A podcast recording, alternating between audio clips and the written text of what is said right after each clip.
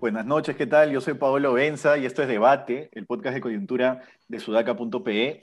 Como todas las noches estoy con Alexandra Ames y David Rivera para comentar las noticias más importantes del día. Y hoy día, después de muchos días, no tenemos tantas noticias electorales, ¿no? Por fin como que estamos teniendo estas calmas, estos días de calmas que les permiten a la gente dejar de estar harta y atosigada de la política, ¿no? Y harta y atosigada de sus protagonistas también. Eh, creo que Castillo eh, acierta al no aparecer tanto en este momento, ¿no? Pero bueno, en fin, eso sí es otro tema. Hoy noticias electorales no hay tantas, lo que sí tenemos es que mañana se va a ver la moción de censura a la mesa directiva del Congreso, según la República, y Dita el Columbo, según el comercio, ha salido a decir que no va a prosperar, ¿no? Y parece, parece, pero nunca se sabe, porque antes de la vacancia de Vizcarra, días antes también se pensaba que no iba a prosperar y finalmente lo terminaron vacando, pero parece que el Congreso ya, digamos, al final de sus días está agarrando ciertas prioridades. Iba a decir sensatez, pero llamémosle prioridades. Una de esas prioridades parece ser la elección de magistrados del TC. No parece ser estar entre sus prioridades censurar la mesa directiva porque creo que ya aprendieron y ya entienden, porque tontos tampoco son, que ese tipo de acciones sí genera una respuesta en las calles. No sé si es que en este momento generaría una similar a la que pasó con la vacancia de Vizcarra, pero por lo menos de que va a generar respuesta y escándalo va a generar. Lo del TC no tanto. Sí creo que se puede instalar la narrativa de que un TC no caviar es lo que necesitamos. Pero bueno, en fin, yo lo veo por ahí. ¿Cómo lo ven ustedes? Dale, David.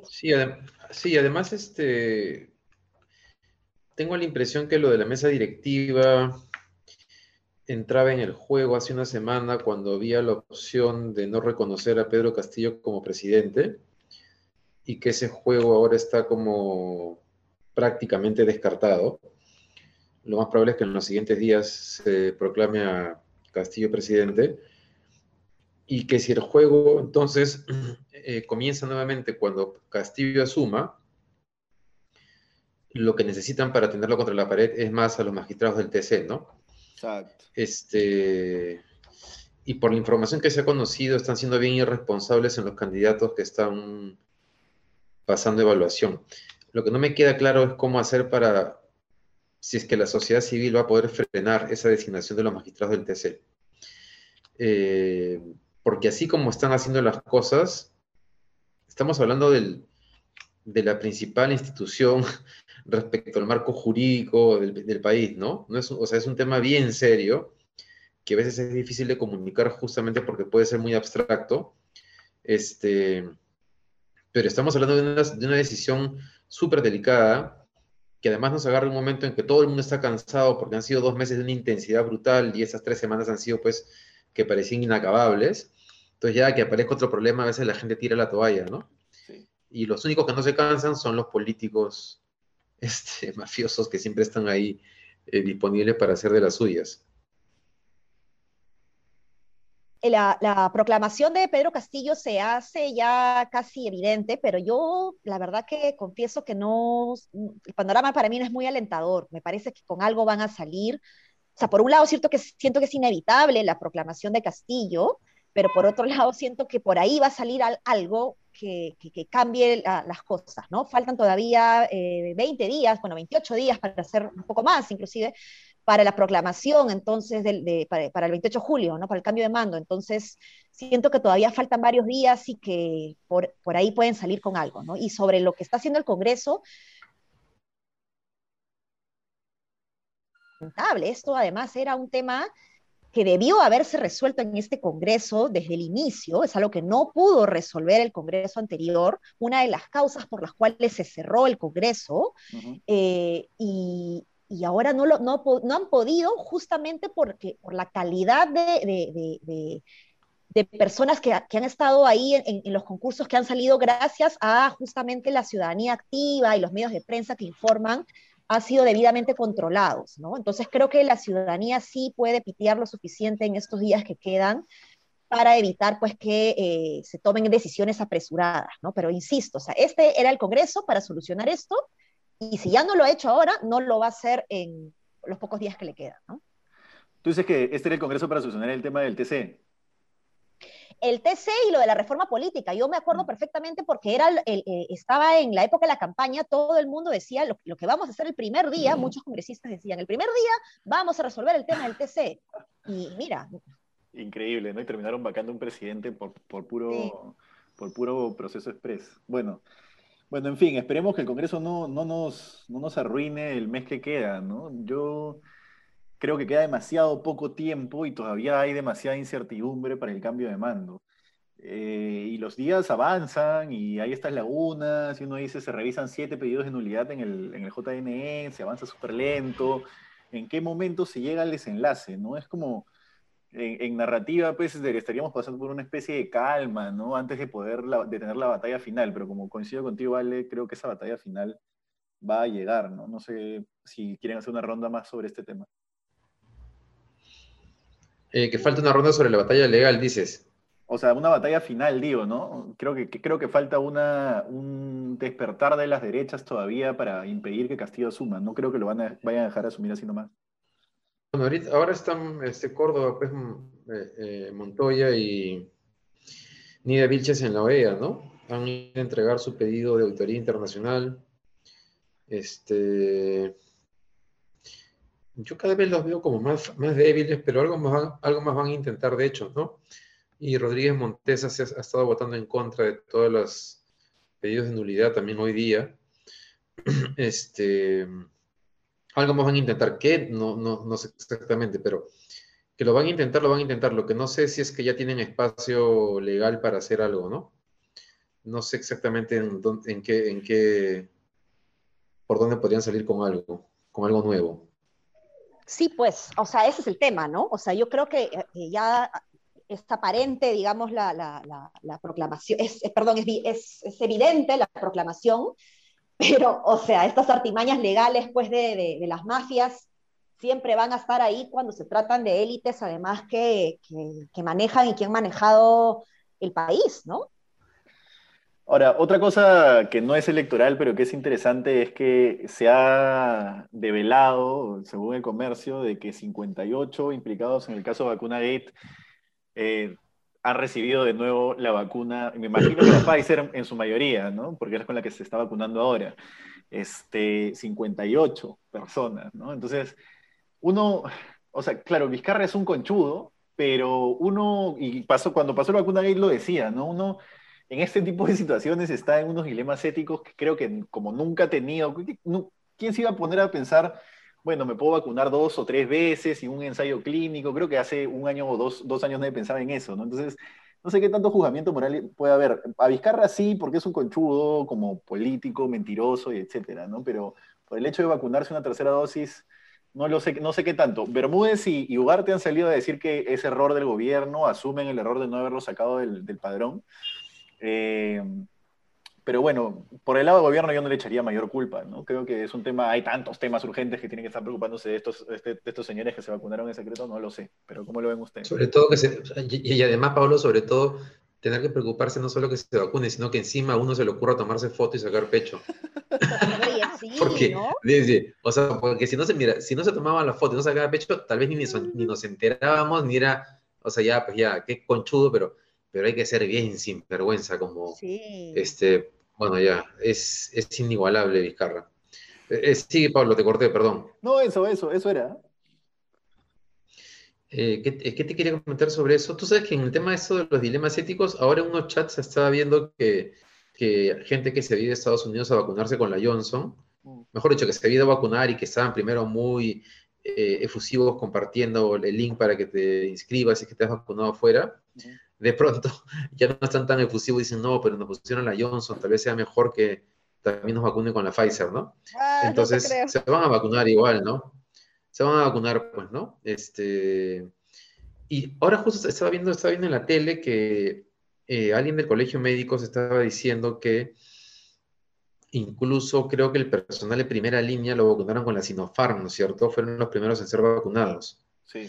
Entonces, que eh, y bueno, en, este caso no hay ningún dilema ético, creo que tiene razón en lo que está diciendo, pero lo que dice es que considerando el nivel de, efectividad y que la Pfizer está demostrando mayor efectividad con las variantes y yo qué sé, que lo oportuno, considerando la tercera ola que se viene y que puede ser peor que la segunda ola, es que le pongan un refuerzo a los, a los, eh, al personal de primera línea con la Pfizer. Y me parece un pedido totalmente válido o por lo menos que debería, que debería evaluarse, ¿no? ¿Ustedes qué piensan? Sí, sí, totalmente. Sí. sí o sea, si el, si el cuerpo médico valida, digamos, que se pueda vacunar una segunda vez con otra vacuna en el lapso menor de un año, pues entiendo que no hay efectos raros, ¿no? Pero, o sea, meterse tantas cosas, bueno, en fin, me he metido tantas cosas en mi vida, pero... no, más, bien, más, bien, más bien nos van a poner refuerzo de todas maneras al año.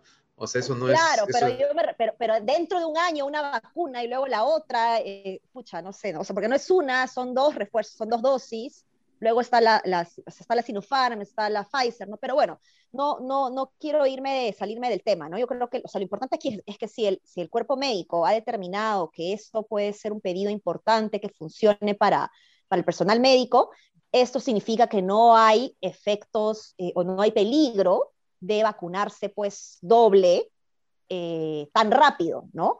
El problema es que esa información genera justamente eh, la irresponsabilidad, a mi juicio, de gente que tiene la capacidad de viajar a Estados Unidos para vacunarse, que está muy bien, está en su derecho, pero entendería que bajo esa lógica también son personas que no están tan expuestas como otras que sí podrían estar en la cola esperando esa dosis que los que se vacunaron en Estados Unidos podrían ya no necesitar, ¿no? Es verdad, es verdad. Y se vendrá la tercera ola, ¿no? Porque nos va a agarrar en medio de la vacunación. Entonces, para ese momento, creo que los que menos van a estar expuestos son los que más deberían haberse vacunado. David, tú pusiste hoy un... Oye, Dale. Sí, ah, dale, dale.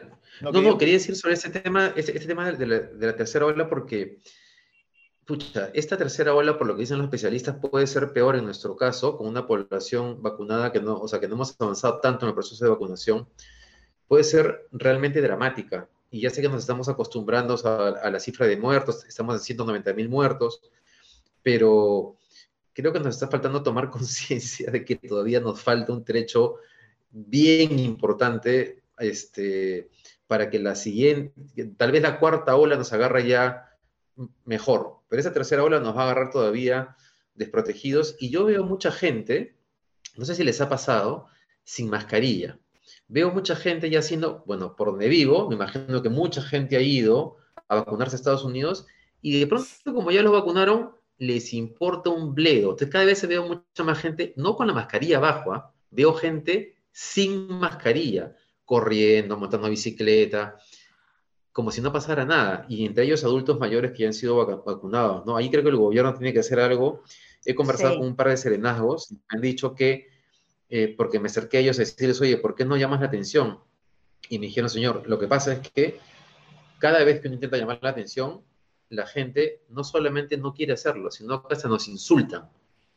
Entonces, uno de ellos me dijo, a mí me han, dicho serrano, ignorante, por pedirles que se, este, que se pongan la, la, mascarilla. Entonces, no sé, tendría que haber algún tipo de, de, acción más decidida de la, de la, policía o del serenazgo o de campaña de comunicación para que la gente entienda qué cosa es lo que está por pasar todavía, ¿no? O sea, es un comodín de, de, cierta gente, no es insulto. Y después dicen, ay, pero son resentidos, que no sé qué. En fin, tú hoy día, David, pusiste un tuit que yo creo que da para una rondita de debate, que es, se ven quedar Sagasti y Ugarte para hacerse cargo del proceso de vacunación. Yo creo que Sagasti podría ser una especie de zar de la vacunación o similar. Exacto. Ugarte, no sé, Ugarte yo lo veo como una pieza reemplazable, tanto como Macetti, o sea, creo que, creo que ahí, lo, a ver, la gran traba que nosotros teníamos era que no llegaba la provisión de vacunas.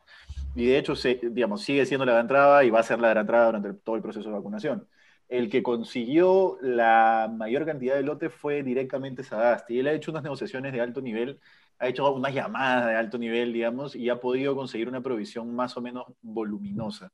Tarde, pero lo ha podido conseguir. Creo que él por lo menos se merece pasar a la historia como la persona que se encargó del proceso de vacunación. ¿no? Es por lo menos que el rédito político se lo lleve por ahí, porque yo, claro, estoy convencido de que por otras cosas no. Paolo, pero, pero él nomás, o creo que Alan Wagner también fue una pieza crucial, ¿no? Claro, en Cancillería también ha habido gente importante, sí. Ellos, claro, en Cancillería también hay gente que jugó un rol importante. También. Pero claro, pero considerando que todavía nos queda como un añito en este plan y que los refuerzos de las vacunas van a ser súper importantes, ya, o sea, que entre alguien nuevo a, o sea, a, enterarse, eh, a establecer los contactos, a tener el know-how de cómo funciona este mercado de negociación y la logística, sería un sinsentido, en verdad, sería como algo, o sea, eso va a tener problemas de todas maneras. Entonces creo que sí sería importante que eh, tanto en Cancillería como Francisco Sagasti, que está involucrado directamente en esto, que ya saben cómo opera, qué puertas tocar, se queden, por lo menos hasta asegurarnos, pues, este, la dosis de refuerzo, ¿no? Eh, salvo que haya alguien en el gobierno que no tenga que ser Sagasti, que sepa cómo hacer todo esto. Habría que averiguar eso. Y lo de Ugarte lo decía Pablo porque, porque el plan de vacunación está caminando. Entonces, nuevamente, salvo que haya alguien en el MINSA que ha logrado hacer esto independientemente de Ugarte, este, me parece, o sea, creo que independientemente de quién sea el, ministro de Salud, tener a alguien, imagínate, ya que, no se queda ya el, eh, Ugarte un año más, eh, como, como al costado del SAR, que sería Sagasti, sino que se queda tres meses, por lo menos hasta, hasta lograr que la siguiente gestión asimile todo el conocimiento acumulado en, estos, en este tiempo, sería importante, ¿no? a lo que voy es que hay, hay, sectores donde la transferencia es mucho más delicada y en este caso en salud creo que no va a alcanzar con que en un mes le cuenten a la siguiente gestión lo que han estado haciendo. Tal cual. Es casi imposible. Tal cual, tal cual. Eh, bueno, lo otro, lo otro a comentar hoy es un tema que dejamos pendiente ayer, ¿no? Que es el tema que ha, ha estado moviendo Sudaca de AFPs. Y es parte de un especial regional con otros 13 medios de 9 países en los que existen AFPs. Este, o, o, de alguna manera han tenido presencia, digamos, ¿no? Y se puede levantar el tema. Todos de la región, Chile, por ejemplo, también. De hecho, el artículo que hemos publicado está relacionado a Chile, ¿no? En Chile, por ejemplo, se descubrió hace varios años, no se descubrió, es un decir, se informó algo que los que están metidos en el mundo de la inversión y los que están metidos en el mundo de la FP saben y creen que no se debe informar, pero que se tiene que informar al afiliado, porque el afiliado tiene el derecho de saber qué se hace con su dinero. No estás invirtiendo la plata de un gran empresario, estás invirtiendo la plata de todos los ciudadanos, todos los ciudadanos que se decidieron afiliar a ese, a ese programa, ¿no? Entonces existen estas comisiones fantasmas, en ese momento en Chile se, se informó, ahora acabamos de informarlo nosotros, que son comisiones fantasmas, fantasmas porque no las conocen los afiliados, son comisiones de intermediación, ¿no? que se les pagan a los fondos que, digamos, la AFP invierte tu dinero en un fondo en el extranjero y el fondo en el extranjero lo invierte en otras cosas, en otras cosas que generan rentabilidad. Ese fondo te cobra una comisión intermedia que la AFP no asume, sino que en muchos casos la toma el fondo del afiliado. Ahora, se puede discutir si eso está bien o está mal. Yo creo que está perfectamente bien que se le pague a un fondo por administrar la plata, si no, no lo va a hacer, no lo va a hacer gratis, ¿no? y también se puede discutir quién lo tiene que asumir quién no lo tiene que asumir, pero lo que no se, creo que es indiscutible es que se le tiene que informar el monto, al menos agregado, no desagregado, pero el monto al afiliado, que el afiliado sepa qué se hace con su plata. Entonces, por ahí va un poco la línea de, de esta nota que hemos publicado, de, qué, estás, qué se está haciendo con tu dinero y ya, bueno, hay un comunicado que todavía no sé si es interno o externo de la Asociación de AFPs diciendo que es una nota que silencia ciertas cosas. Bueno, en fin, ahí lo tengo, lo he leído a la volada, pero es eso. Tendenciosa, tendenciosa. Y, lo que, y, lo, que, y lo que dicen Pablo también es que esa información que solicita Sudaca que sea pública, en realidad la tiene la superintendencia, que ellos la entregan a la superintendencia. Claro. Y ahí también dan unas cifras como que Claro, que finalmente, si bien se haga, yo, no, yo no tengo la cifra, pero dan el monto que se ha gastado en estos fondos, en estas comisiones por fondos del extranjero. 1.500 millones en cinco años. 1.500 millones en cinco años. Claro, y la rentabilidad es, eh, pero claro, creo que la rentabilidad es como de 20 mil millones, algo así, ¿no? este, para sustentar el por qué es justificable ese, ese, esa comisión. Mira, cada vez que hay una discusión sobre esos conceptos que pagan las AFPs, eh, siempre hay una, hay una respuesta técnica, ¿no? Y creo que una, en, en, línea con el ejercicio que están haciendo, Pablo, una cosa buena y que te la planteo porque me lo han comentado dos banqueros de inversión, o sea, no es gente que es de izquierda, sino gente que se pasa por el mundo mirando eh, variables y empresas. A mí lo que me han dicho es que la rentabilidad sobre el patrimonio que han tenido las AFPs en estos 20 años es increíble, o sea, en ninguna otra parte del mundo, y también metían a los bancos ahí, ¿eh? en ninguna otra parte del mundo uno encontraba instituciones con ese nivel de rentabilidad. Si uno considera además que las FPs gestionan un servicio como el de las pensiones, yo creo que nos haría bien un análisis de ese tipo, ¿no? este, ver cuánta plata han ganado. En chiquito, en chiquito antes de darle el pase a Ale, es que la AFP es un negocio redondo. Pues, o sea, tú, ¿qué inversionista no quiere tener la plata para invertir? ¿No? Pero eh, claro, consíguete la cantidad de dinero, el volumen de plata que te genera un plan pensionario y, ya, o entonces dedícate a invertir, pero en la AFP ya tienes la plata, lo único que haces es invertirla. Obviamente no es, no es fácil, no estoy diciendo que, ah, yo mañana me vuelvo trader o me vuelvo inversionista. Y Ay, no, yo sí quiero. yo voy a armar mi AFP, ya lo he decidido ya. Negocio redondo. AFP justa se va a llamar, justa, no va a ser justa. dale, dale, dale, dale. dale. No, este, bueno, perdóname por interrumpirte, Pablo. Em, la verdad que a mí me da mucha, mucha rabia, ¿no? Porque estamos atrapados, ¿no? Entre la incapacidad del Estado y la inmoralidad del mercado. Entonces, eh, ¿cuál es la salida, no? ¿Cuál es la salida eh, a partir de eso? Entonces, ahí, acá lo que necesitamos es realmente tomadores de decisión conscientes que pongan primero eh, al ciudadano, ¿no? Olvidémonos de las personas jurídicas, o sea, pensemos en el ciudadano, la, lógica de la FP no es promover un negocio, que se dediquen a otra cosa, sino que está bien que, sea un negocio, que funcione como un negocio, de acuerdo, pero el objetivo de las AFPs no es ese, sino eh, eh, tener la seguridad social para, para, para, para, solventar la vejez, ¿no? que, es parte de los gastos del Estado. ¿no? Entonces, este, acá el Estado tiene que repensarla. Sí, y, la, gente tiene, la gente tiene que, reaccionar muy críticamente ante esto, ¿no? Y no puede ser que es porque uno pida justicia sea eh, inmediatamente catalogado de, de, izquierdoso, caviar, terruco, oye, por favor, ¿no? Estamos pidiendo ética. Te están volviendo rojas, Alexandra. Oye, Ale, pero Ale, pero no te preocupes que cada vez somos más los rojos en el Perú. No, Ale, este, una, pero tu frase inicial ha sido buenísima. Hay que alinearse con el gobierno. Sí, Ampay me salvo, Ampay me salvo. Ale, ¿qué cosa, eh, cómo, cómo, cómo, fue tu frase entre la incapacidad del Estado y la inmoralidad, del mercado? del mercado, sí. Claro, esa, esa, frase está muy buena porque lo triste de todo esto es que eh, luego, digamos, el sector privado se queja de por qué se, se, se critica o se raja de, de las FPs y la verdad es que si uno hace un recuento de cómo se han comportado en los últimos 20 años, este, ellas se lo han ganado solitas, ¿no? Eh, ellas, se han, ellas se han resistido a los cambios y las reformas desde el principio, han tenido unos lobbies súper efectivos, no quiero imaginar cómo ha sido ese lobby, pero nuevamente creo que los niveles de rentabilidad que han tenido ellas como empresa dicen bastante bien de, que si bien hacen un trabajo bueno en, el eh, bueno en la gestión de los portafolios, porque han conseguido rentabilidades este, bastante buenas, yo diría en general, yo, yo, no, yo no sacaría mi plata de la FP este, si no tuviese miedo de que, de que fuese a llegar un gobierno que se pueda agarrar esa plata. Este, eh, también es cierto que hay que ver con qué márgenes han operado, ¿no? Eso es tal cual. Porque tal vez porque tal vez, tal vez hubiésemos podido tener esos mismos, esos mismos resultados con menores eh, márgenes de las FPs, es decir, cobrándole menos a la gente por gestionar esos fondos. Eso es tal cual, porque nadie, nadie, nadie se hubiera tirado contra las AFP si las AFP pudieran garantizarle a todos una pensión muy, muy digna. Entonces, y nadie está diciendo, yo tengo mi plata con una FP, no la quisiera poner en el Estado ni muerto, que no quiero que me, que me, hagan, que me hagan perro muerto como suelen hacer en el Estado. Obviamente, nadie está diciendo que no haya un sistema que pueda ser mixto o que tenga una parte privada, pero que sea, sea transparente, que te garantice una pensión digna, ¿me entiendes? Claro.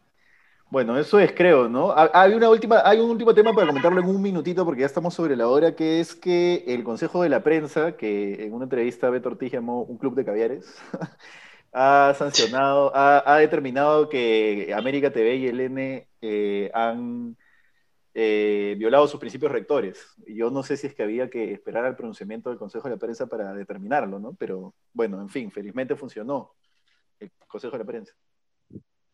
¿Es la primera vez que se pronuncia en un tema así sobre un medio de comunicación nacional grande? Creo que sí, ¿no? ¿O no? Creo que sí. Y, o sea, lo saludo, pero creo que igual lo han hecho tarde, ¿no? o sea, me parece que debió ser antes de las elecciones. Creo que, que, lo han presentado cuando ya ahora, ahora que ya no hay nada que hacer, ¿no? Eh, pero, pero bueno, se saluda ese jalón de orejas y, cuál es lo que, qué cosa es lo que tiene que hacer ahora el, canal tiene que publicar. eso en dónde, en su, en, en, Poder, O sea, en todos los medios. medios. En cuánto poder tendría que hacerlo. en cuánto poder tendría que hacerlo. Claro, claro. Claro, vamos a, vamos a ver si lo hacen en cuarto poder o si lo ponen a las 11 de la noche en Canal 4 en algún bloque chiquito, ¿no?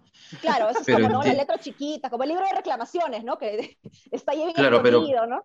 Perú 21 y el Trome tendrían que ponerlo en su portada, ¿no? Digamos, después de lo que han hecho. pero bueno, no, no lo van a hacer, ¿no? No lo van a hacer.